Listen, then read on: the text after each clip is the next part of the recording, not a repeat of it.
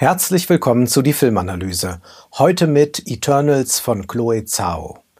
Es ist kaum noch zum Aushalten. 157 Minuten dauert dieser neue Marvel-Film mit vielen neuen Marvel-Figuren und man kann wohl sagen, es ist der langweiligste Marvel-Film aller Zeiten und das sehen ja auch viele Fans von Marvel so und sie haben recht. Chloe Zhao hat mit The Rider vor einigen Jahren einen wundervollen modernen Western gedreht, der viel erzählt über das aktuelle Amerika. Mit Nomadland war das schon ein bisschen anders. Der wird an gewissen Stellen merkwürdig esoterisch. Die Wanderarbeiter der Gegenwart, die werden fast wie ein Stamm inszeniert. Dazu wurde dann die Kraft der Natur heraufbeschworen.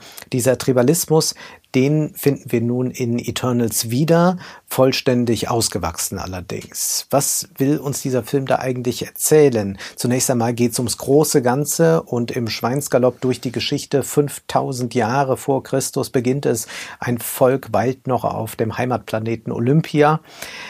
Aber dann kommt Arishem, das ist der Anführer der vier himmlischen Heerscharen und der verpflanzt dieses Volk auf die Erde, äh, diese paar Leute, und die werden zugleich mit Superkräften ausgestattet. Aus der Distanz heraus verfolgen die Eternals nun die Geschichte der Menschheit, während Eternals eigentlich schon über alle technischen Fortschritte verfügen, alle Erfindungen kennen, wird das nicht gleich an die Menschen weitergereicht. Das kann man ihnen noch nicht zumuten. Es würde, heißt es, in einer Diskussion zwischen den Eternals die Menschen überfordern, wenn sie jetzt plötzlich zum Beispiel moderne Landwirtschaft betreiben könnten. Deshalb stellt man ihnen erst einmal einen Flug irgendwann zur Verfügung. Auch politisch sollen die Eternals sich nicht einmischen. Nach dem Ende des Mittelalters aber zweifeln immer mehr Eternals an dieser Bestimmung. Schließlich geschehe doch zu viel Unheil, gerade weil die Menschen über immer tödlichere Waffen verfügen. Die von Selma Hayek gespielte Ayak plädiert weiterhin dafür, sich aus dem Geschehen der Menschheit herauszuhalten. Im Prinzip wird hier ein Konflikt ausgetragen, der an die Außenpolitik unserer Tage erinnert. Das findet nun aber zeitlich versetzt statt. Denn gerade nach dem Mittelalter kam man mit dem Westfälischen Frieden zu dem Schluss, dass sich Länder zwar gegenseitig bekriegen können, dass ein Staat sich jedoch nicht in die inneren Anliegen eines anderen Staates einmischen darf.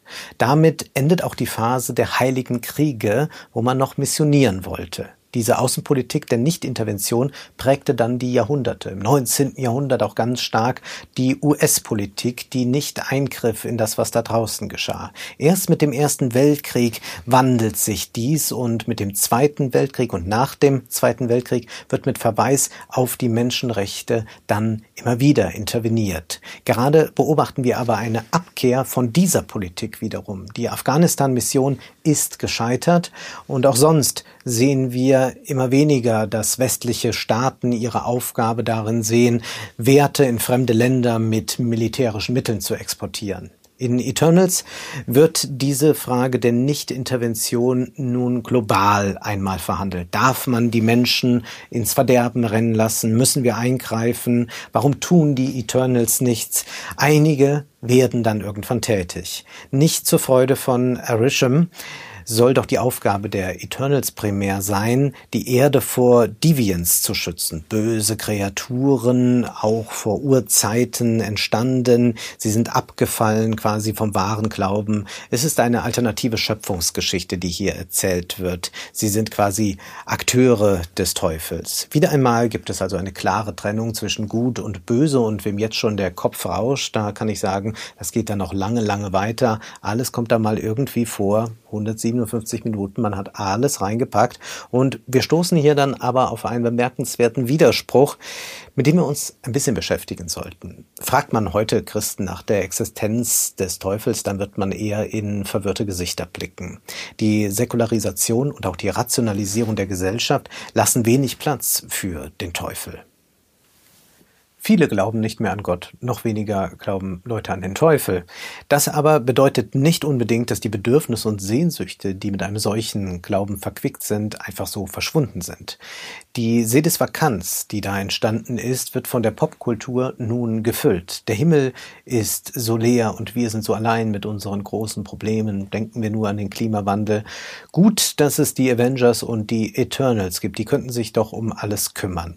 Einen konkreten Kommentar zum Klimawandel gibt es da sogar, insofern als die Deviants auch zur Gefahr für die Erde deshalb werden, weil sie eingefroren waren im ewigen Eis, das nun aber schmilzt. Wir kennen eine solche Konstruktion schon aus The Tomorrow War, wo das aber eigentlich ganz sinnvoll äh, war, mit dieser Metaphorik zu arbeiten. Hier wird das auch nur noch mal so eingestreut. Ein bisschen geht es auch um Peak Oil und all das. Naja, was der Diskurs so herbietet, man kann es ja noch schnell in den Film stopfen haben. Weniger christliche Motive als heidnische Motive finden sich in Eternals. Das Nibelungenlied klingt hier auch leis, das Gilgamesch-Epos wird aufgeschlagen und die griechische Antike ist vertreten. Von der Weltenschmiede ist die Rede, aber dann geht es auch um die Schöpfung der Galaxie insgesamt. Man muss sich nicht wundern, dass Astrologie-Podcasts derart beliebt zurzeit sind. Man kann das hier auch alles irgendwie wiederfinden. Es ist der Wunsch, dass es da doch einen gibt, der letztlich alles lenkt, diese Entlastungsfantasie bedient bedient der Film. Eternals ist ein Film für ein globales, postmodernes Publikum, das sich Religion als Patchwork vorstellt. Irgendwo hängt alles mit allem zusammen, irgendwie hat alles seinen Sinn und diese Beliebigkeit ist es auch, die den Film zu einer geschmeidigen Ware macht, die überall absetzbar ist. Immer wieder werden Schlaglichter der Geschichte auf die Leinwand geworfen, aber auch die Gegenwart darf nicht zu kurz kommen. Einige Eternals haben sich ins Private zurückgezogen, aber die Familie Familie ist eben nicht nur das, sondern auch die Eternals sind Familie, der Schutz der eigenen Familie, der sei wichtig, erfahren wir. Ja, Familie, das ist Hollywoods Containerwort schlechthin. Auch hier darf alles reingeworfen werden, was man will. Es genügt, ein dumpfes Gefühl zu adressieren damit wir uns ein wenig mit diesen göttlichen Wesen identifizieren können, muss man sie ein bisschen herunterdampfen auf das allgemein Menschliche. Und so sieht man dann auch schon einmal Angelina Jolie als Sina mit einem goldenen Zepter in der Einbauküche stehen. Chloe Zhao hat den Versuch hier unternommen, den offensten Marvel-Film aller Zeiten zu kreieren. Nur leider ist er auch dadurch vielleicht nicht mehr so ganz dicht. Ellenlang muss in Dialogen ausgebreitet werden, warum nun dies geschehen ist und jenes passieren wird, wer jetzt wer ist, welche Aufgabe, welche historische, welche aktuelle, welcher Figur gerade zukommt. Immer stärker wird die Handlung erweitert, das Ensemble vergrößert, nur spannt man damit eben keinen Spannungsbogen mehr die Probleme und Katastrophen werden immer größer. Thanos nimmt ja schon das Ganze in die Hand und will es vernichten.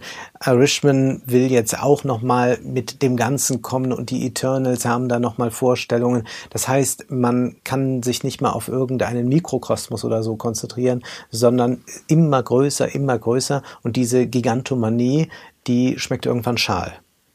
Und es wird immer zu geredet und geredet. Möglicherweise beobachten wir hier aber einfach Marvels Kapitulation vor globalen Herausforderungen. Vielleicht ist dieses Gerede auch ganz ähnlich wie bei G20 oder was wir in Glasgow beobachten können. Im aktuellen Diskurs mehren sich ja dann irgendwann die Stimmen, die eine autokratische Weltregierung einfordern, die alles lenken soll. Das ist ja etwas, was die Eternals sich dann auch versprechen. Die Freiheit des Einzelnen zählt dann nicht mehr schon das Liebäugeln Liebäugeln mit Chinas Corona-Politik müsste einen schaudern lassen, wenn man den Individualismus nicht gänzlich aufgeben will.